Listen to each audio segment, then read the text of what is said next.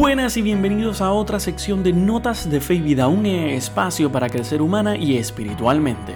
Les doy la bienvenida aquí a otra semana más, ya estamos cerca de Pentecostés, estamos a punto de celebrar ya este final de la Pascua, este momento en que el Espíritu Santo desciende sobre nosotros. Pero hoy vamos a estar profundizando más en la oración. Vamos a, el Papa nos habla esta semana de la creación, cómo meditamos y podemos alcanzar la huella de Dios y la cercanía a ese creador a través de la creación. Así que quédate con nosotros, compártenos porque también vas a estar escuchando noticias que están saliendo. Tenemos otro obispo nuevo. La semana pasada estuvimos hablando de uno. Esta semana tenemos otro más. Así que vamos a estar hablando sobre ese nuevo obispo que tenemos para la diócesis de Fajardo, Macao.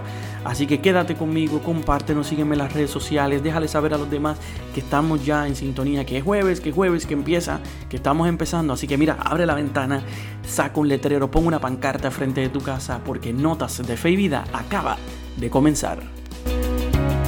Iniciamos estas noticias hablando de lo que está saliendo específicamente desde el Vaticano. El lunes pasado se cumplieron 100 años del nacimiento de Juan Pablo II. Yo creo que es importante saber que el Papa, obviamente, el Papa Francisco va a celebrar esa, esa, esa misa por el centenario del nacimiento del Papa. Y yo creo que obviamente no lo pudo celebrar tan bien como lo quería por la pandemia. Pero el Papa ha ingresado en la Basílica de San Pedro para esa sencilla ceremonia y antes de comenzar, el Papa ha besado el altar donde están los restos de Caro Boitila, el Papa que le nombró obispo y cardenal específicamente a Francisco. Luego, en su homilía ha destacado tres características del modo de gobernar la iglesia de Juan Pablo II. La oración, la cercanía a las personas y el amor a la justicia. Francisco nos explica lo siguiente, no era un hombre separado de la gente, al contrario, iba a visitar a la gente y recorrió el mundo entero encontrando las personas, buscando a su gente y haciéndole, haciéndose cercano a ellos. Y la cercanía es uno de los rasgos de Dios con su pueblo. Estuvo cerca de los grandes y los pequeños, de los cercanos y los lejanos, siempre cerca. Juan Pablo II estaba cerca. Cierro la cita. El Papa tenía previsto celebrar una misa multitudinaria, pero la pandemia obviamente le obligó a suspenderla y tuvo que cambiarla. Así que en su lugar celebró esta misa en la que participó eh, varios cardenales, específicamente el cardenal polaco Konrad y Angelo Gungel, asistente personal del Papa polaco que lo acompañó durante todo el pontificado. En la misa cantó un coro de religiosas, se escuchó el himno de las jornadas mundiales de la juventud lanzada por Juan Pablo II y también la versión polaca de La Barca. Eh, Juan Pablo II dijo que era la canción que sentía en su corazón cuando en la capilla Sistina fue elegido papa. Así que era una música que le gustaba. Yo creo que Juan Pablo II tiene una característica muy importante, fue un gran papa. Hay que quitarle también el hecho de que, de que fue un excelente papa. Eh, y claro, ya se cumplen 100 eh, años, 100 años de su, de su nacimiento. Creo que eh, fue uno de los papas que viajó, el, por eso llamaban el papa viajero, vino aquí a Puerto Rico y estuvo muchos encuentros en diferentes partes del mundo. Yo creo que es una persona que hay muchas cosas que aprender de él, su oración, su dedicación, su cercanía al pueblo y ha creado que los papas siguientes a él hayan tenido cierto tipo de trabajo más cercano. Claro, Benedicto XVI era un papa un poco más serio, más sequito, pero, pero tampoco se le quita el hecho de que fueron buenos papas. Y yo creo que a través de la historia en este tiempo han pasado mucho, muchas cosas importantes y buenas dentro de la iglesia gracias a estos papas y específicamente también al papa que tenemos ahora actual, Francisco, porque son gente cercana con el pueblo. Eh, claro, si me preguntas a mí, Saúl, ¿cuál te gusta? Este, ¿Cuál es el papa que más te gusta? Pues yo lo divido, no tengo como que en estos momentos algo un papa favorito, porque no es que digo, ay, este es el más que me gusta, sí. Cada cual tiene algo por lo cual a mí me atrae. Juan Pablo II me gustaba su cercanía y además pues la Jornada Mundial de la Juventud porque fue algo muy bonito que él dio. Esa cercanía que tenía con el pueblo me encantaba, me llamaba la atención, pero sus escritos, aunque eran buenos, eran un poco profundos, difíciles a veces de comprender. Escribía con una profundidad filosófica pues un poco complicada para uno poder acercarse. Pero dentro de eso, pues si diferenciamos y buscamos otro, pues diría, mira, Benedicto, pues Tal vez no era un papa tan cercano, pero a mí me gustaba sus escritos, escribía más como un abuelo. Y Francisco, pues, es Francisco, ¿no? No puedo tampoco quitarle lo que es Francisco, la gente, el pueblo, los escritos, todo. O Francisco tiene algo que, es distinto. Yo creo que además de solamente ser el primer papa latino, y que uno tiene, y pues Sergio Suita también, ¿no? Hace, da mucho, eso pesa mucho en mi corazón, pero, pero también es porque es su forma de ser. Es una forma de ser muy cercana a mi corazón y yo entiendo que, que pega mucho con esta espiritualidad que yo trato de vivir todos los días y Francisco pues empuja eso. Pero eso no quita que Juan Pablo II haya sido una persona excelente, un santo de la iglesia y pues eh, hay, que, hay que a veces leer y conocer este tipo de vida. Aquellas personas que no lo conocen, que no conocieron mucho de Juan Pablo, busca.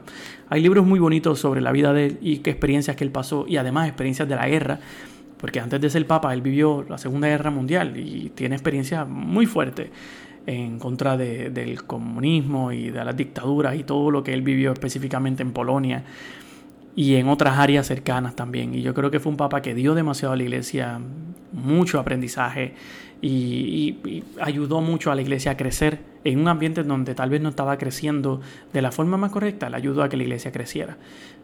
Errores que hay detrás, pero todos cometemos errores, eso no tiene, y muchas cosas que pasaron que no tienen que ver con él, porque rápido la gente va a decir, ah, pero es que bajo Juan Pablo fue lo de la pedofilia, sí, vamos, entendemos, pero el Papa no está, no está, no conoce a todo el mundo, eso lo explicó Omar la semana pasada en el podcast, el Papa no conoce a todo el mundo y trata de llevar, tiene muchas cosas a la vez en su mano que está tratando de manejar, y pues no todo sale tal vez como uno quiere, pero no le quita que es una gran persona, un gran papa, un gran santo de la iglesia y yo creo que hay que aprender mucho de él. Así que felicidades a, a, ¿verdad? a la iglesia, y recordemos en nuestras oraciones a Juan Pablo y vamos a pedirle a, Juan Pablo que interceda por nosotros frente a Dios para que siempre nos, nos ayude y nos dé la fuerza necesaria para sobrepasar esta pandemia.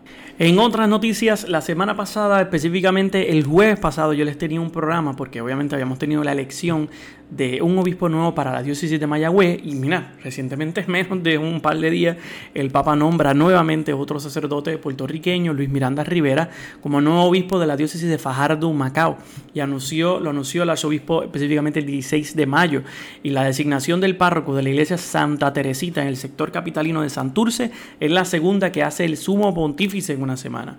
Sábado pasado, Francisco nombró al sacerdote puertorriqueño Ángel Luis Ríos Mato, de 64 años, nuevo obispo de la diócesis de Mayagüez, en reemplazo por Monseñor Álvaro Corrada del Río, quien se acogió a la jubilación a sus 77 años.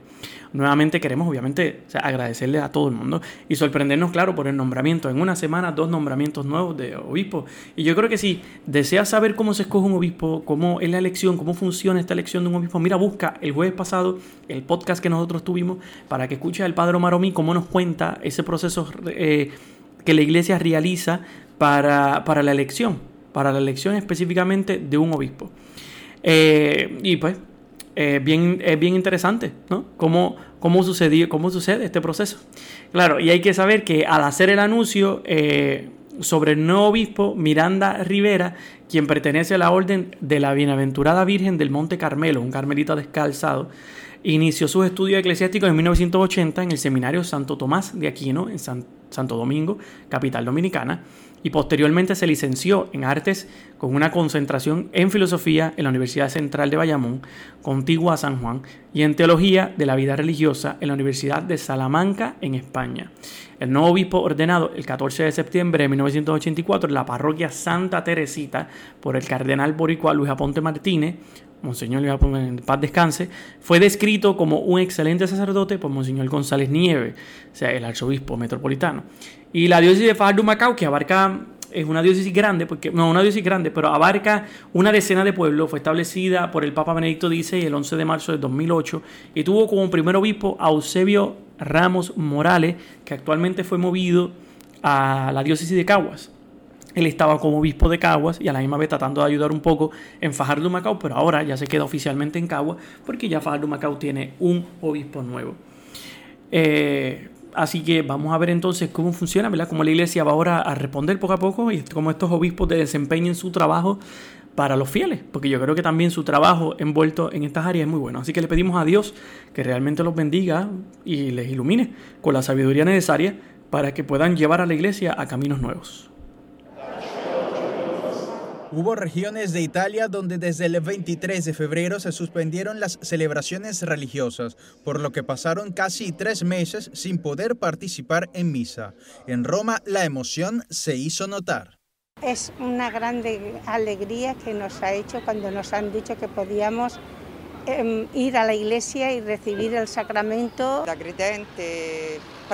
Como creyente practicante estoy muy feliz de poder volver a la iglesia y participar en misa. Ya se puede ir a misa, pero las orientaciones sanitarias son tantas que pueden resultar invasivas para algunos. Ayer cuando volví y vi en los bancos esa división, me ha afectado, me ha dolido. Los voluntarios de la parroquia deben asegurar que no haya demasiada gente en la iglesia. En la entrada debe haber desinfectante para las manos y si el edificio lo permite, se debe salir por una puerta diferente. En los bancos, los párrocos han puesto señales para evitar que se utilicen todos y se respete la distancia de seguridad. Ya no hay agua bendita ni se da la paz. Se recomienda que el sacerdote dé la comunión con mascarilla y guantes, y la iglesia debe limpiarse en profundidad el mayor número de veces que sea posible. El ejército está ayudando en algunas parroquias de Roma, pero para evitar que la limpieza dañe obras de arte, otras parroquias contratan empresas de limpieza especializadas. Estamos intentando ir al encuentro de lo que necesitan los fieles que quieren volver a misa. No estamos en un momento seguro, puesto que todavía no tenemos claro cómo evoluciona el virus ahora en la estación nueva que llega. El Vaticano cumplió también con los deberes y antes de su reapertura sanificó la basílica y en la plaza estableció avisos para evitar que se incumplan las normas de distanciamiento social. El tráfico aéreo es prácticamente inexistente, por lo que no hay turistas y Roma se queda para los romanos. Por el momento solo ellos podrán visitar o rezar en la basílica, puesto que hasta junio en Italia la gente no se podrá desplazar de unas regiones a otras. Siguiendo con noticias referentes a la iglesia, específicamente en general, pues el Vaticano ya está abriendo sus puertas nuevamente a ciertas áreas, específicamente ciertas iglesias, celebraciones, obviamente en pequeñas cantidades. Y, no, y cabe resaltar que también, específicamente aquí en Puerto Rico, ha bajado el documento del gobierno de Puerto Rico en el cual presenta la guía para la reapertura escalonada de los servicios religiosos presenciales por el COVID-19. Y cabe resaltar, obviamente, que es un documento totalmente eh, preparado, con bastantes requisitos, tiene unos requisitos esenciales para las iglesias, porque obviamente los pone en sistema escalonado para que las iglesias puedan nuevamente reabrir hasta cierto punto su servicio. Eh, el documento del gobierno explica lo siguiente, dice que hay unos requisitos esenciales y aunque los servicios en línea o a través de medios de comunicación permanecen como la opción óptima en estos momentos para mantener el distanciamiento social, toda iglesia y o lugar de adoración que opte por, por comenzar su reapertura deberá establecer un estricto protocolo de seguridad y salubridad que debería estar público en su página de internet o redes sociales y desarrollar una lista de cotejo y asegurarse de contar con el equipo y los materiales necesarios para llevar a cabo el plan. Entonces los requisitos mínimos para la reapertura nuevamente son los siguientes. Dispensador de hand sanitizer o estaciones de desinfectante en todas las puertas, jabón desinfectante y papel toalla en todos los baños. Los servicios sanitarios deben estar en función total, en óptimas condiciones, con un protocolo estricto de limpieza y desinfección. Equipo de limpieza y desinfección y un protocolo recurrente para ellos. Eh, requerir que toda persona use mascarilla, cobrebocas o pañuelos de tela siempre. De no tener, pues obviamente el lugar debe suplirle mascarilla o cubreboca en caso de que alguien específicamente no lo tenga. Tienen que velar por el estricto distanciamiento social, seis pies entre las personas en todo momento, y acomodar a los fieles a específicamente a esos seis pies de distancia en los asientos, excepto las unidades familiares, que podrán sentarse juntos y mantener filas vacías entre medio, en los casos de que sean pues obviamente butacas adheridas al piso. Eh, toda persona con síntomas gripales o, de COVID-19 deberá regresar a su hogar inmediatamente y si alguna persona da positivo, debe ser notificado inmediatamente al Departamento de Salud y activar el protocolo de cuarentena y desinfección.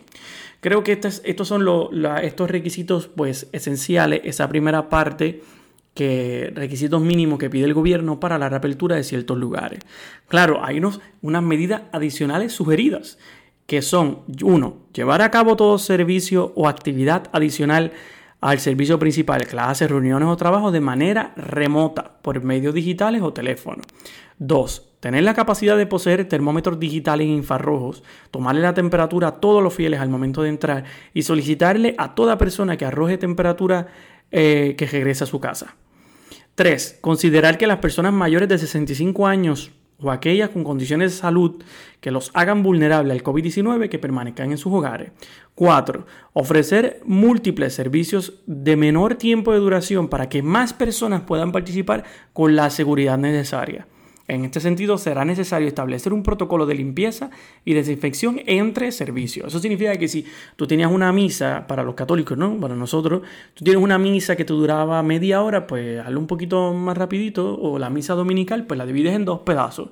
En vez de hablar 40 minutos de homilía, como hacen algunos curas, pues solamente habla mucho menos y celebra dos misas en una hora teniendo entre medio de cada de esa hora, teniendo un espacio de intervalo entre medio de 10 a 15 minutos para desinfectar y limpiar todo. Esa es una de las sugerencias que están ofreciendo. 5. Tener letreros o anuncios orientando a los fieles a lavarse las manos, mantener el distanciamiento social, toser o estornudar en un pañuelo o papel de no tener la mascarilla puesta e informar que de sentirse con síntomas gripales que se regresa a su casa. 6. Considerar mantener cerradas las áreas para los niños, manteniendo las unidades familiares juntas. 7. Y cualesquiera otra que propongan que propendan el aumento de la seguridad y salud de los fieles. Claro, el departamento el, gobierno y el departamento de salud también ofrecen lo que se llaman unos procesos escalonados, porque no significa que ya de primera instancia que entre todo el mundo, sino que hasta cierto punto lo ha dividido en fases. Y la fase dice que la fase 1 sería comenzar a operar en un 25% de su capacidad. Que si yo tengo 100 personas, 25 nada más pueden llegar.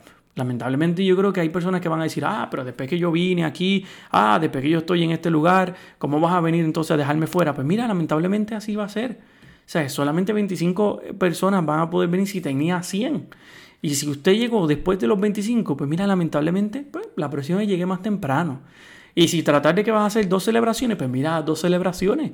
Una primero, la otra siguiente, con un intervalo entre medio para que entonces pueda subir una capacidad de 50 personas. Porque tengo 25 en un momento y 25 en otro. Entonces, el gobierno, eh, perdón, el gobierno entonces explica que si la primera fase, el 25%, tú lo logras muy bien, sin que nadie se enferme, sin que no haya ningún problema, entonces puedes pasar una segunda fase los 21 días luego. 21 días después de que hayas iniciado la primera fase y que nada ha pasado, no haya pasado nada malo en la iglesia, entonces puedes subir a, suministrar a 50% de las personas. En vez de 25, pues 50, de 100, la mitad. Y si tenías dos celebraciones, pues 50 y 50 y vas a suplir a la gente. Yo creo que nosotros como personas deberíamos también ser conscientes de que muchas veces, pues, eh, las cosas van a ser así por ahora y es parte de la realidad. Yo creo que tal vez si no te gusta, mira, debería, pues lamentablemente no es el momento para molestarte. Porque yo creo que si vas a venir a enfogonarte, a sacarte por el techo, porque, ah, yo pedí esto, yo pedí aquello, yo quiero estar aquí, porque yo necesito la misa, pues mira, o sea, hay un orden para las cosas. Igual que en muchos lugares también están permitiendo cierto número de personas, también las iglesias deben hacer lo mismo por la seguridad de los fieles que están yendo ahí y por la seguridad de los curas y las personas que van también a trabajar. Porque creas saber o no, no solamente esto es en la iglesia católica, esto es para cualquier iglesia, creas o no, también va a haber un grupo de personas trabajando, que están arriesgando su vida para limpiar y mantener todo en orden para que usted pueda llegar allí a tener su celebración. Así que es hasta cierto punto un sentido de respeto, ¿no? Y de paciencia. Hay que respetar hasta cierto punto las normas. Sé que tal vez no te puede gustar y si tal vez te sientes incómodo porque llegaste, eres el 26, pero déjame pasar. Pues mira, lamentablemente no tengo que ser estricto con eso. Si ya pasa del 25% de las personas, pues no, porque esa es mi primera fase. Entonces, sugiere también, además de las demás fases, pues, después pasar un 75%, después un 100%, siempre y cuando pues nada suceda. Pero como quiera, hay una otra alternativa que recomienda que, que, que la modalidad de también hacer las celebraciones al aire libre, aquellas personas que tengan el espacio amplio, aquellas parroquias, iglesias o templos que tengan un estacionamiento amplio, dile a la gente que entonces estacione fuera y que vengan caminando y usa el estacionamiento amplio como lugar para uno poder acomodarse. Así puedes acomodar a la gente esparcida en el área para que no estén tan cerradas o encerradas en alguna iglesia que sea pequeña, ¿no? Y, claro, o sea, esto es todo pues por, por seguridad. O sea, yo creo que aquí hay que tener el sentido, la lógica. La lógica nos dicta que esto va a ser así. Este es el nuevo modo de vida y tenemos que afrontar esta realidad. Si tú quieres que la pandemia se vaya y tú quieres que las cosas mejoren en este país, pues mira, también tienes que afrontar la realidad, tienes que aprender a aceptar la realidad. Si no te gusta, ah, porque tú querías algo diferente, pues mira, lamentablemente quedes en su casa. Porque yo creo que para venir a pelear no va a ser el momento. Yo sugiero eso. Yo sugiero que sí, vamos, estas cosas iban a pasar en algún momento, iba a llegar en algún momento la reapertura. Yo sabía que esto iba a suceder. Eh, lamento mucho por el perro, porque se escucha ese perro siempre en el fondo. Y es que él, ladra en los momentos que yo estoy dando, estoy grabando, pero ven. pero disculpen si se escucha a veces en el fondo en algunos momentos de las transmisiones. Este, y yo sé que esto se iba a dar, porque sabíamos que en algún momento la reapertura iba a empezar nuevamente. Y si, mira, la reapertura va a empezar, pues, pues entonces sabes que hay fases y vamos a tener que cumplir con ciertas fases. Vamos a ser un poco conscientes y hasta cierto punto empáticos con la realidad y pacientes. Si hemos pasado una cuarentena, hemos visto la misa digital, hemos podido aguantar una Semana Santa totalmente digitalizada en Roma, en todos lados, pues mira, podemos también empezar una fase, una fase prolongada, poco a poco, despacio, tomando cada uno las debidas precauciones. Y si tú llegas a tu iglesia y tu iglesia no tiene tu templo, tu iglesia, tu parroquia, tu, lo que sea, el culto donde vayas a ir, no tiene este tipo de medidas, mira, te recomiendo que tengas mucho cuidado, porque primero es tu salud sea, la primera es la salud, la vida de cada uno. Y yo sé que Dios no se va a enfocar si tú llegas y dices, ah, wow, aquí no hay hand sanitizer, no hay mascarilla, la gente está llegando aquí, se aglomeran todo el mundo. Pues mira, yo prefiero, qué sé yo, pues proteger mi vida y me voy a echar para atrás, porque eso significa que las personas que están allá adentro eh, no están haciendo su trabajo, no están siguiendo la línea de las fases que se están presentando aquí. Yo creo que eso es lo que hay que tener en cuenta, porque al final del día la seguridad y la vida de toda la gente, yo creo que eso es lo que por lo menos como iglesia, como templo, y yo he hablado con Omar y con algunos otros curas, y eso es lo que ellos quieren realizar, la seguridad de la gente y la de ellos. Así que vamos a poner nuestra parte para que específicamente podamos volver poco a poco, poco a poco, con el tiempo, recuperando nuevamente esta normalidad, ¿no? Antes de pasar al tema principal de este podcast, que obviamente es la catequesis del Papa sobre la oración, eh, me gustaría hablar de una noticia que ha ido, que ha estado saliendo esta semana. Estos pasados días ha estado saliendo una noticia en Telemundo, en video, salió también en Noticel, salió en diferentes áreas de esta comunidad religiosa en Bayamón y en otras áreas también aledañas como San Sebastián y todo, en donde estas supuestas hermanas estaban pasando necesidad y que no, tenían hasta un momento de comida al día. Y cabe destacar que en momentos de pandemia, pues mira, la necesidad de alimentos se le suple a cualquiera. Y ese no es eso no se quita. Ese no es el punto. El punto no es si se le da o no se le da de comer, porque no. Se le da de comer a todo el mundo. La realidad es que la mayor parte de la gente en las redes sociales comenzaron entonces a criticar al arzobispo, a los demás obispos, porque no ayudaban, en dónde está la iglesia católica para estas hermanas, dónde están ellos, que las dejaron de un lado. Y mira, y hay que entender bien claro que no son una comunidad religiosa dentro de la iglesia católica. Aunque el nombre es Misioneras de María Formadora de la obra misionera de la restauración, perdón, de la restitución. Y se escucha muy bien. Y hasta el momento tú puedes decir, ah, pues mira, se escucha como cualquier otra comunidad religiosa por ahí, de las tantas que puede tener la iglesia. Pero realmente no, porque estas personas son y pertenecen al movimiento de la Virgen del Pozo. Y la Virgen del Pozo en Puerto Rico ha tenido una historia muy larga, porque aunque se presenta como un movimiento de la Iglesia Católica, cuenta, eh, y cuenta específicamente ahora con varones y mujeres, que se presentan como sacerdotes y religiosas, tienen rituales semejantes a los de la Iglesia Católica, realiza apostolado en Puerto Rico, México, Ecuador, Costa Rica y Estados Unidos. Todo esto, pero con todo y con eso, el Vaticano ha desaprobado explícitamente, eh, junto con el Consejo Episcopal Latinoamericano, este movimiento. ¿Por qué? Porque se han dado cuenta que no. O sea, que lo que sucedió específicamente en la Virgen del Pozo para el año 1953 no fue algo, no es algo que hoy en día sea realmente una manifestación y que la iglesia lo avale, lo apoye, no. O sea, con todo y con eso hay que hacer un punto y aparte. Fuera de que no hayan sido, sean o no, hermanas religiosas dentro de la iglesia católica, no quita el que la gente le ayude, porque están pasando una necesidad. Y créalo o no, después que salió de Telemundo, mira, las primeras gente que le ayudaron fueron las parroquias aledañas. Esas parroquias aledañas que estaban allí en Bayamón le llevaron comida a esta comunidad, a, esas mujeres que estaban allí para que no pasaran hambre. Y también llegó el Club de Leones llegaron más personas a ayudarle, porque no quitas que ante la necesidad hay una obra de caridad. Pero Claro, la gente, a mí lo que yo estoy aquí es para aclarar, porque uno tiene que tener estos puntos claros, porque la gente rápido comienza a escribir y disparar a ciega sin poder mirar la realidad de qué es lo que está pasando. Ah, no, no, no, no. Esto es una comunidad religiosa donde están los curas y las, ¿dónde, están los, ¿dónde está la iglesia, los obispos, wow. Dejando a un lado eh, las, estas mujeres que casi machistas son. Vamos, ese no es el punto. O sea, la realidad es que no conoce lo que hay detrás. La iglesia no es que no las ayuda porque no, porque no son católicas realmente nos ayuda porque uno, no lo sabes, porque no vives con ella. Segundo, no estás en un archivo diocesano. Si no estás en un archivo diocesano porque no pertenecen a la iglesia, por ende, no quieras que el arzobispo sepa si esa gente está pasando o no necesidad.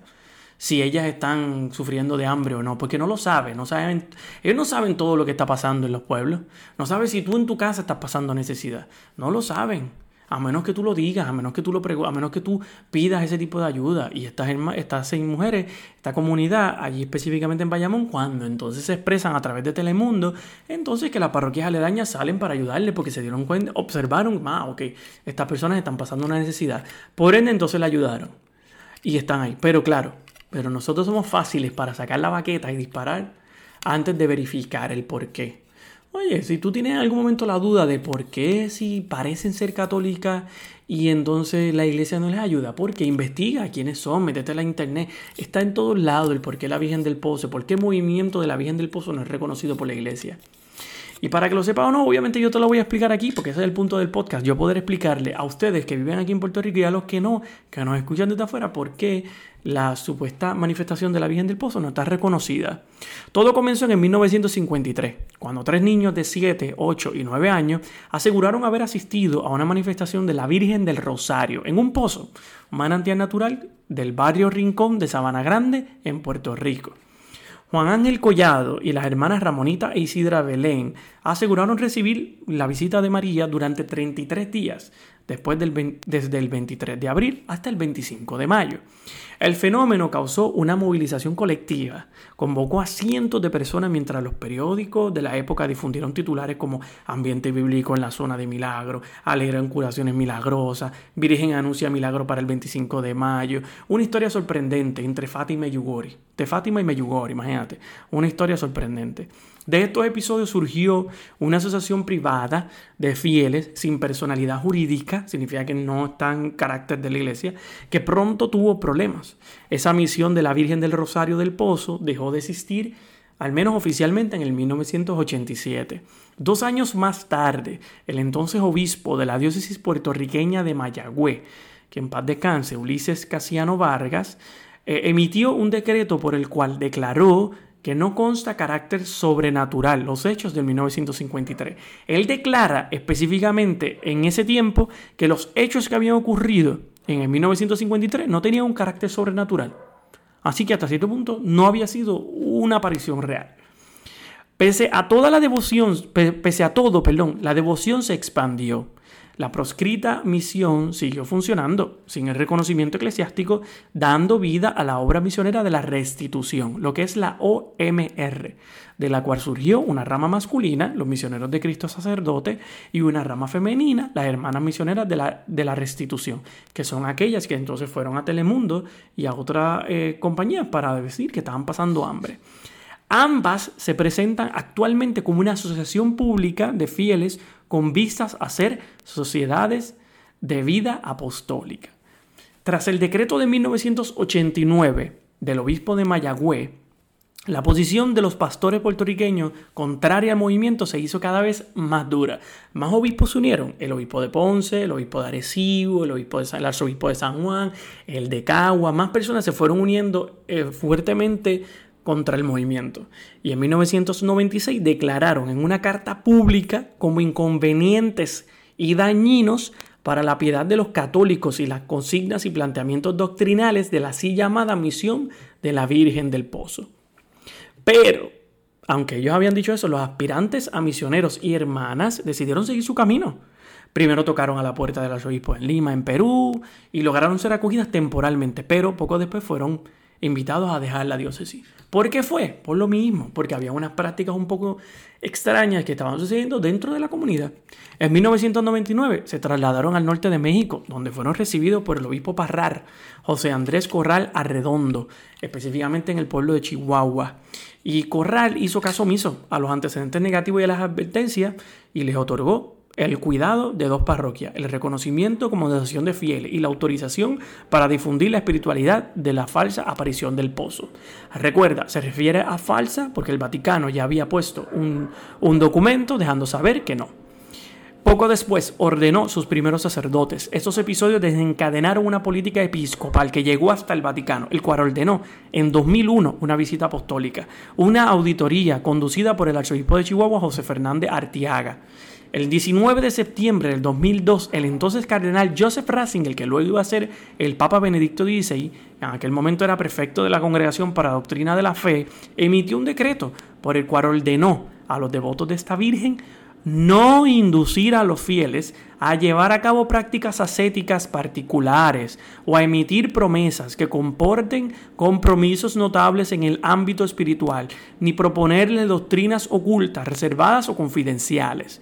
Con este texto, el, Papa Benedicto XVI, pues en aquel momento Joseph Ratzinger, pretendió acabar con las deformaciones identificadas en esos grupos. El secretismo, el hermetismo, la exigencia extrema muchas veces de la, del sacrificio en donde las personas tienen que caminar de rodillas, hacer unos ayunos interminables, entre otras cosas. Razones por las cuales sus críticos los consideraron como verdaderas sectas.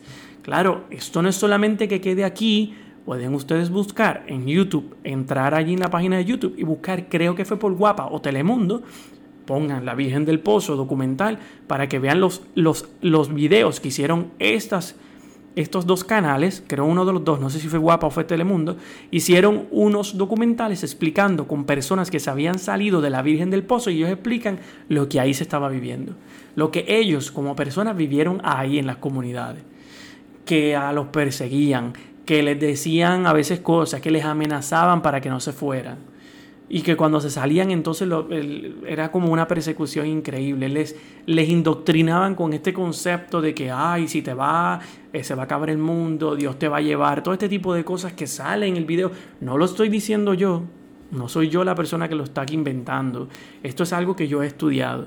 Porque esto se estudia cuando uno coge la clase de secta. Esto se estudia, se estudia las sectas de Puerto Rico. Y realmente se habla de esta comunidad de la Virgen del Pozo. Y esto es una comunidad que empezó dentro de la Iglesia Católica y que hoy en día no está siendo eh, aceptada. No estamos hablando de una iglesia protestante, no estoy criticando a nadie. Solamente estoy dando los hechos reales para que usted entienda el por qué, específicamente ante la noticia que salió, la iglesia pues no respondió por ellos porque no tiene nada que ver con ellos pero también ellos no saben si esas, mujeres están pasando una necesidad allí porque no pertenecen a la iglesia, por ende no están en la guía diocesana. Pero las intervenciones, y seguimos, pero las intervenciones del prefecto de la doctrina de la fe no surtieron el efecto deseado, al menos en la práctica. Tanto que el 19 de enero del 2007, Angelo Amato, secretario de la misma congregación para la doctrina de la fe, emitió otro documento similar con el cual dio la facultad a los obispos de Puerto Rico para amonestar y, según sea el caso, aplicar la pena del entredicho a los fieles que no obedezcan las anteriores prescripciones. Mientras tanto, los misioneros de Cristo sacerdote han seguido ordenando presbíteros y en 2004 asumieron otra parroquia en Parral, en 2006 abrieron una casa de localidad en Estados Unidos del Río de Texas, cuya arquidiócesis de San Antonio era guiada por un mexicano, José Gómez, amigo del primer obispo que los, que los, que los, que los recibió en Parral.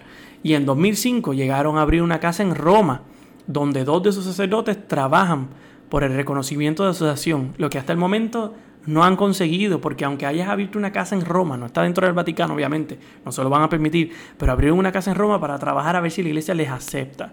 Pero realmente hay un problema detrás.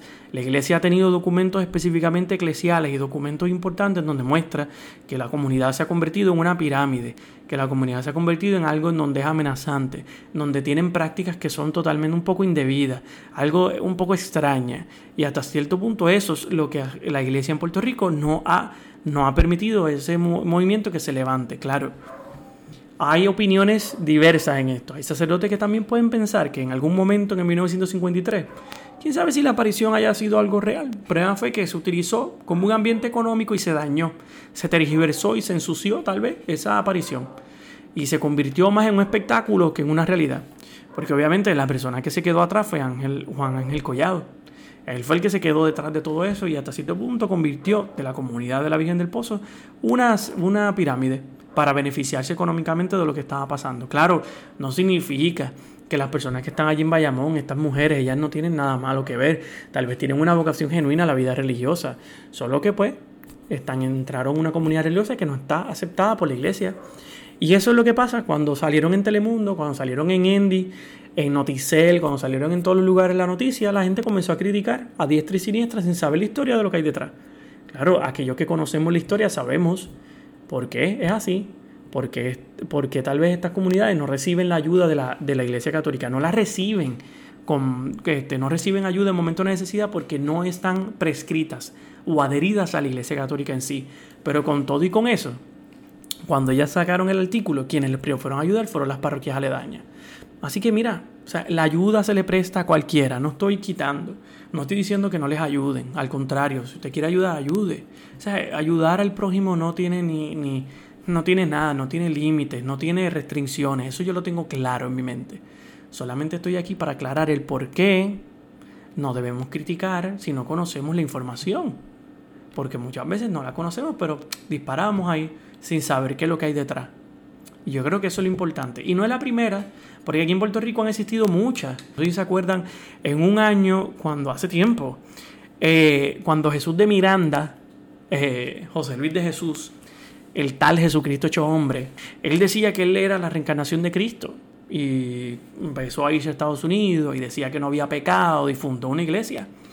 Y fundó una iglesia y después de decir que era Jesucristo hecho hombre, eh, fundó la iglesia creciendo en gracia internacional, lo votaron de muchos países de América Latina porque entendían que la persona eh, no era un buscón, era totalmente un buscón.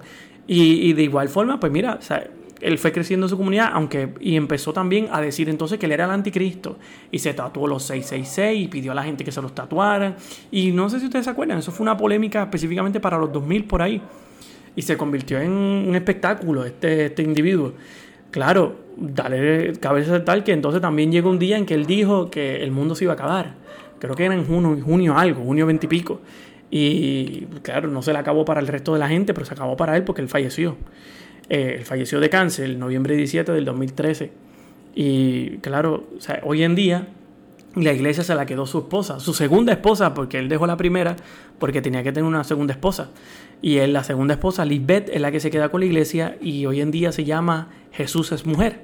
O sea, ya no es creciendo en gracia, ahora Jesús es mujer.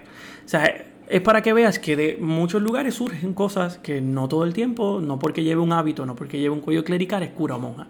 O sea, hay que tener en claro que muchas cosas pueden surgir, que la iglesia está muy pendiente a este tipo de movimientos y cosas que surgen. Creo que al año, específicamente en Estados Unidos, que es el lugar en donde más se están velando hoy en día las sectas religiosas, en este momento, en la actualidad, en el año 2020, se están velando o están pendientes de casi más de 60 sectas o posibles cultos religiosos, los cuales se entiende que puede llegar a tener un aspecto dañino a la gente. Eh, o sea, no te sorprenda. Y esto de Jesús Miranda puedes buscarlo en internet, igual, búscalo en YouTube. No me creas a mí, busca la información. Busca la información para que veas. Esto no es, no, esto esto pasa por muchos lugares. En Estados Unidos también hay un hombre que, se, que dice que él es el Papa y que Francisco no es el Papa y que él sí es. Y él se viste como Papa. Y él es el Papa este, Alejandro I, algo así, yo no sé. Entonces él es el Papa y él es el que el, Papa ya no está y el Papa le robó su lugar y él algún día va a ir a vivir otra vez en el Vaticano. Y pueden, pueden buscar esta información, son cosas que específicamente suceden. ¿Por qué? Porque, no sé, el mundo es mundo, es mundo, mundo es mundo y a veces los seres humanos son complicados. Así que lo dejo bien claro para que entiendan, no es que estoy en contra de ayudarles, ni estoy en contra de que se les preste servicio a estas personas, pero sí eh, me incomoda cuando la gente habla sin investigar. Y yo creo que muchas veces hay que verificar las cosas antes de hablar. Queridos hermanos y hermanas, Meditamos hoy sobre el misterio de la creación que nos lleva a la oración y a la contemplación de Dios.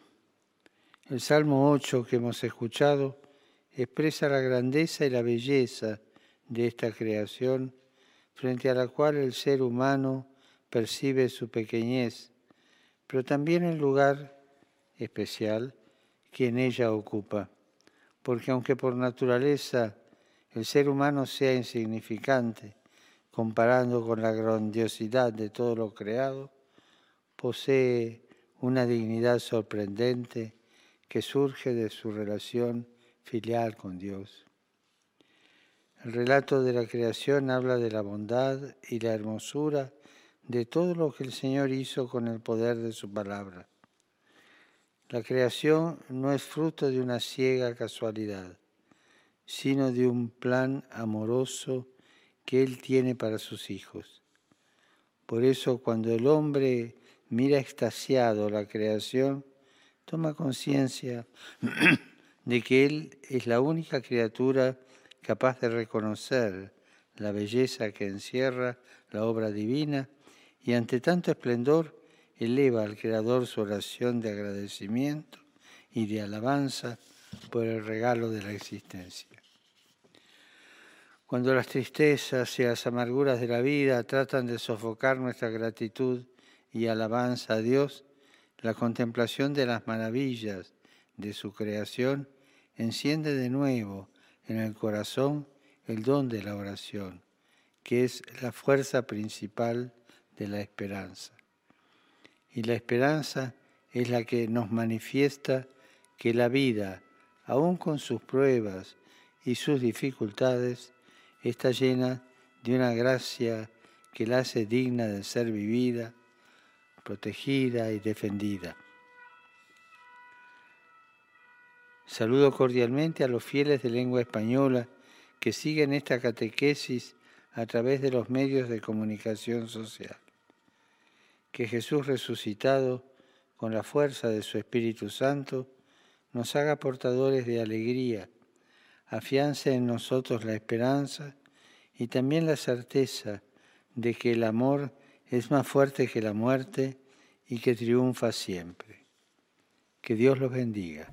Como pudieron escuchar, el Papa en esta semana vuelve y continúa, obviamente está haciéndolo todos los miércoles, continúa su catequesis desde la biblioteca del Palacio Apostólico.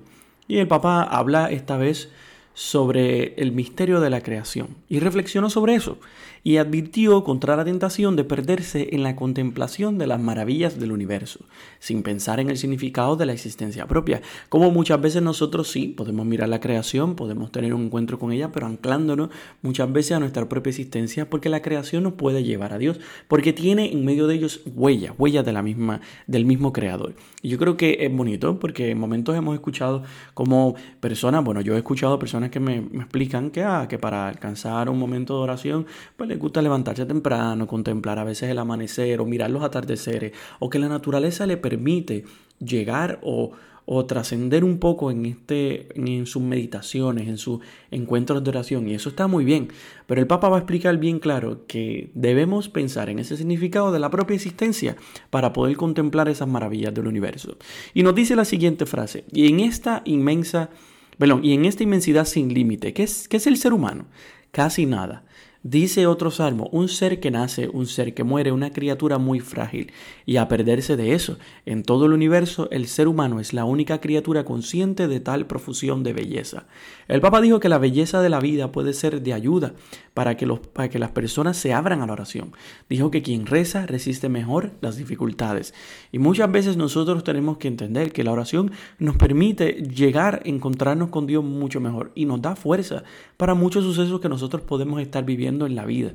Por eso el Papa entonces continúa diciendo, si los sucesos de la vida, con todas sus amarguras, pueden hacernos correr el riesgo de ahogar en nosotros el don de la oración, basta contemplar el cielo estrellado, un atardecer, una flor, para volver a encender la chispa del agradecimiento. Claro, en un momento yo me acuerdo recordando un momento de, la historia, yo estaba en, Ponce, específicamente en el seminario, nos dieron un retiro, un sacerdote, y me acuerdo que estábamos, era de noche y estaba él meditando, y él decía en su meditación que en momentos a él le gustaba salir y mirar las estrellas y, observar las estrellas, y él nos decía que nos preguntaba, perdón, que si cuando nosotros miramos las estrellas, ¿qué podía, qué veíamos? Y pues la gente preguntaba, pues, constelaciones, planetas, o veíamos pues muchos puntitos en el cielo. Y él, y él en ese momento eh, hizo un silencio y entonces nos acercó y nos dijo estas siguientes palabras. Muchas veces pasamos desapercibido que el cielo lo que nos está dando es un espectáculo, un concierto solo para nosotros. Como la creación todos los días se viste de maravilla y de gloria y de belleza para maravillarnos a nosotros, para que nosotros le contemplemos, para que nosotros podamos sentirnos agradecidos por las cosas que tenemos a nuestro alrededor. Y yo creo que eso es parte de esa oración en donde ya la llevamos a otro nivel y entendemos que nuestra propia existencia está para maravillarnos de la misma huella que se encuentra en la creación eh, por medio del Creador, ¿no? Y yo creo que es muy bonito eh, contemplar la, la, creación y también usarla como medio de oración en nuestra vida. Dios nos tiene aquí, nos puso aquí por amor, nos creó y, y nos da la oportunidad de también eh, unirnos a esa creación que Él mismo hizo. Y yo creo que mirar la creación en sí, mirar todos los animales, contemplar la maravilla que la creación tiene, nos acerca, no nos aleja de Dios, nos acerca. Por eso en el momento antes, cuando le explicaba lo de ciencia y fe, mira, muchas veces eh, pensamos que las cosas se separan porque, porque somos muy lógicos ante las cosas y nos olvidamos de los sentimientos y de la profundidad de la emoción que se nos va de nuestra mano ese concepto de maravillarnos. Yo siempre digo que la humanidad, después de cierto momento de, la, de su vida, ha perdido ese sentido de maravilla, de maravillarnos ante las cosas. Un niño, cuando es pequeño, se maravilla por muchas cosas porque está empezando a conocer el mundo. No conoce ciertas cosas, no sabe cómo las cosas funcionan y cada cosa que tú le vas mostrando y cada aspecto de la vida que va aprendiendo, sea en la escuela, sea en, en su familia, en su casa, con sus amistades, es un sentido de maravillarse. Se maravilla automáticamente un paso a la vez por las cosas que va aprendiendo. Pero claro, llega un momento en nuestra historia que entendemos que lo conocemos todo y nos dejamos de maravillar. Dejamos de maravillarnos por las cosas. Y yo creo que igualmente es en la espiritualidad. En la espiritualidad dejamos de maravillarnos por cosas que, que pensamos que conocemos y realmente no conocemos. Eh, no, no abarcamos ni una pequeña parte de la misma realidad de la oración y nos olvidamos de adentrarnos, de sumergirnos en ella, de maravillarnos en ella de, adentrarnos en, esa, en ese misterio del universo, como dice el Papa, para realmente volver a encender esa chispa nuevamente en nuestro ser, que nos permite ser agradecidos, que nos permite hasta cierto punto contemplar esa creación de Dios, que nos, que nos permite encontrar la huella de Él dentro de nuestra propia existencia. Así que yo creo que en esta, en, esta, en esta catequesis del Papa, en esta meditación que le está tratando de hacer, nos enfoca más bien en ese sentido profundo de la oración. ¿En qué momento en nuestra vida yo, como ser humano, como creyente, no como católico nada más, sino como creyente en sí, eh, contemplo la oración con, con, miras a poder mirar a Dios, con ese, con ese norte de encontrarme con el Creador, con la persona que hasta cierto punto está anclado y tiene su huella permanente en la creación. ¿Cuántas veces puedo mirar los animales, las aves del cielo, los perritos, la naturaleza en sí, los árboles, las plantas, y hacer como San Francisco, hermana Sol, hermana Luna? O sea, eh, sentirme que es parte de mi propia familia, contemplar realmente esa creación dentro de mí y buscar hasta cierto punto enlazar mi oración a eso. Mira, la oración tiene múltiples ramificaciones y lugares en donde y cosas que uno puede hacer para poder eh, adentrarse en ella. No tienes que todo el tiempo sentarte y pensar, ah, rezar el rosario eh, tres veces al día porque me acerca a Dios. Perfecto, sí, rezar el rosario es bueno, y ir a misa también porque es necesario y, comulgar y, y tener el momento de leer la Biblia, pero también hay que sacar un espacio para sentarnos y contemplar lo que tenemos a nuestro alrededor, la misma creación de Dios. ¿Cuántas veces se nos olvida y se nos pasa desapercibido que nos montamos en carro, arrancamos y seguimos rumbo a nuestros trabajos, a las escuelas, a donde, al lugar a donde estemos encaminados? Y nos olvidamos de contemplar en el camino muchas cosas, cosas que se pasan por nuestro lado. No solamente la naturaleza en sí, sino los propios seres humanos que encontramos en el camino. Aquella persona que encontramos en la luz, aquel ambulante que está pidiendo tal vez algún tipo de dinero. Mira, a veces no pienses, no pienses si hay que no se lo voy a dar porque es para droga. Mira, la caridad y la bondad nace de un corazón realmente genuino y agradecido que entiende y que desea darse ciegamente a las cosas. Y si realmente en algún punto tú quieres darte y entregarte a esa persona, hazlo. No pienses en lo que la persona va a hacer con eso. Esa, es, mi, esa es mi opinión, esa es mi, muchas veces mi filosofía. Claro, la gente hay muchas formas diversas de ver esto, pero somos hijos del mismo Dios, somos parte de la misma creación y contemplar esto nos lleva mucho, nos lleva a alcanzar esa cercanía con el Creador. Yo creo que es momento también de, de devolvernos ese sentido de maravillarnos. Yo creo que hay que pedirle a Dios algunas veces en nuestra vida que nos, que nos permita maravillarnos nuevamente como se maravilla un niño ante la realidad de la vida que se le está presentando. Tenemos que volver otra vez a sentir ese, esa emoción Cuando por primera vez sentimos esa emoción, cuando vimos el primer regalo en Navidad, cuando, cuando tuvimos ese primer cumpleaños hermoso de nuestra vida, cuando tuvimos ese calor humano de nuestro padre, nuestra madre, cuando teníamos, sentimos o nos enamoramos por primera vez de aquella persona que tal vez conquistó tu corazón. O de la, es, es maravillarnos de toda esa realidad. De la misma forma es maravillarnos de esa creación que nos rodea, sentir la brisa del aire cuando sopla en las tardes o en las mañanas o cuando te sientas, sea en tu terraza, sea en tu balcón, en tu patio, hasta en el mismo techo como hago yo de mi apartamento. Sentir esa brisa genuina de, nuestro corazón, esa brisa real que está dentro de nosotros, ese amor que Dios nos quiere transmitir la hermosura del sol, las playas. Yo creo que en esta cuarentena estamos empezando a, sentir esa cercanía con, la creación. Estamos todos, todos necesitados de volver a las playas, de dar un paseo por la isla, de mirar los alrededores, de ir al yunque, de ver la naturaleza, el bosque, toda la realidad. De volver hasta ver nuestros propios hermanos y hermanas. Porque la cuarentena nos ha, aunque nos ha aislado, también nos ha hecho llenarnos de un amor que tiene que en algún punto satisfacerse nuevamente ante la realidad. Y yo creo que, que, el Papa busca eso, que en medio de la oración nosotros entendamos y busquemos diferentes herramientas que nos permitan llegar a alcanzar ese encuentro, esa cercanía con ese Dios que está reflejado y que nos refleja el amor a través de su propia creación. Eso es todo por este episodio. Les agradezco a cada uno de ustedes por siempre estar aquí semana tras semana compartiendo, siguiéndome en las redes sociales, de todo, porque realmente se los agradezco. Gracias a ustedes que esto sigue en pie, que esto sigue luchando, porque sé que a mucha gente me escribe y todo. Así que muchas gracias. Les agradezco a todas las personas que están escuchando desde América Latina, personas que están escuchando desde desde Estados Unidos. Eh, les agradezco a todos ustedes porque sé que, desde allá me escuchan. Saludo a, a, mis hermanos que sé que me escuchan allá en Estados Unidos y también a, desde Boston a Nuni. Eh, que Juan Pablo Nuni, que es un amigo muy cercano y que siempre me escucha toda la semana. Gracias Nuni por escucharme. La otra vez me escribiste para dejarme saber que escuchaba el programa y yo de verdad que te agradezco eso. Y gracias a ti y a toda tu familia y le pido a Dios, ¿verdad? Que siempre les dé la fuerza a ti y a tu familia, porque sé que tu esposa eh, está trabajando en el ambiente médico, enfermera, y pues entiendo que en momentos como este es, complicado su trabajo y es delicado. Así que le agradezco, a su, le agradecemos su esfuerzo, su dedicación y le pedimos a Dios que le dé la fuerza necesaria para seguir dando la batalla en medio de esta cuarentena y en medio de esta pandemia que estamos viviendo. Así que gracias Nuni, gracias a todos aquellos que me escuchan desde esa área de allá. Eh, gracias a, aquellas personas que también están escuchando de Europa, que estoy viendo, a las personas de Francia, que sigue escuchándome semana tras semana. O sea, no falla esa persona en Francia. Así que si sabes quién eres, mira, escríbeme para agradecerte porque realmente me emociona y, me y te agradezco mucho que me escuchen desde allá, desde Francia, desde Alemania, desde Italia, desde Inglaterra. Una persona está escuchando, que para mí es un lugar precioso porque fui y me encantó mucho Inglaterra. Pero gracias a todos los que me escuchan y los que me siguen en las redes sociales.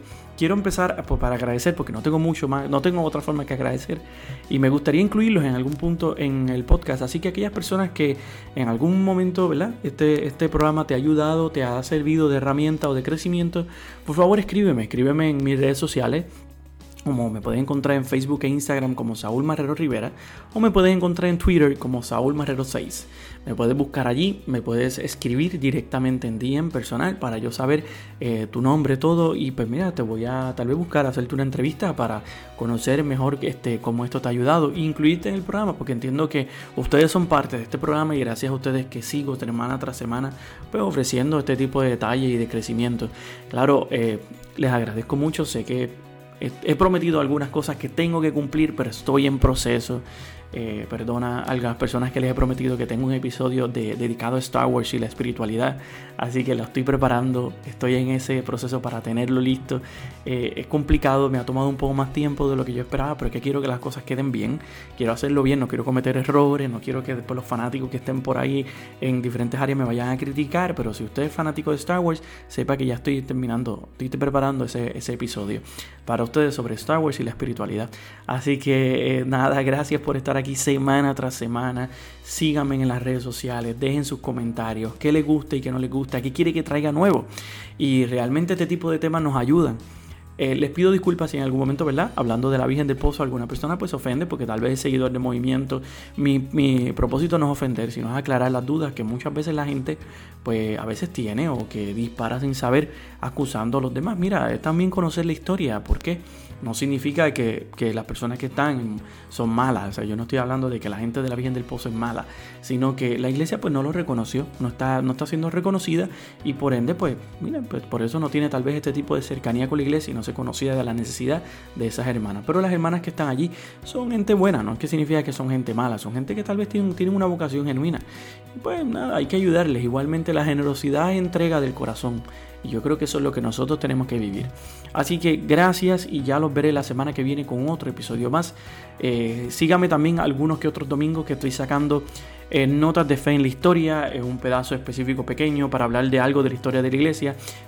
Cortitito, tres minutos máximos, en donde hablo de diferentes partes de la historia. Sígame y por favor comparte este podcast para que más gente lo pueda escuchar. Y recuerde quedarse al final que tengo una canción muy bonita para ustedes para meditar con respecto del amor a la creación. Recuerde en su caminar tomar notas de fe y vida. Se cuidan. Hasta la próxima.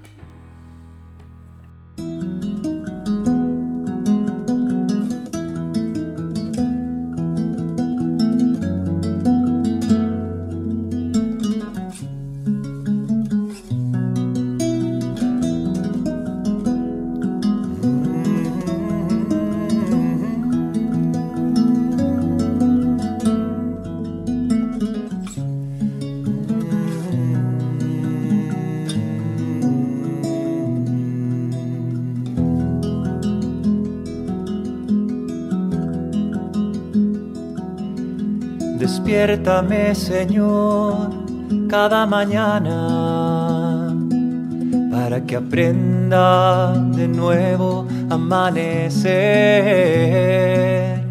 Despiértame, Señor, pon tu mirada en mi corazón para que en todo hoy te pueda encontrar y alabar. Despiértame, Señor, cada mañana para que aprenda de nuevo amanecer. Despiértame, Señor, pon tu mirada en mi corazón para que en todo hoy te pueda encontrar y alabar, encontrar y alabar. Despiértame.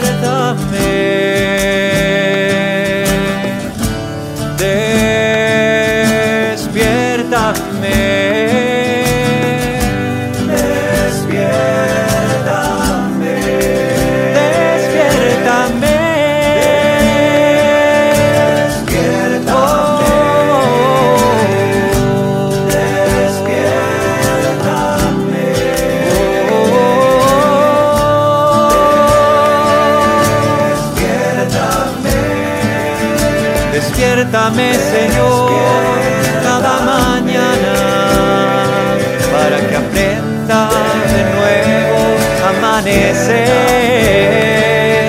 Despiértame, Señor, con tu mirada en mi corazón para que en todo hoy te pueda encontrar y alabar, encontrar y alabar.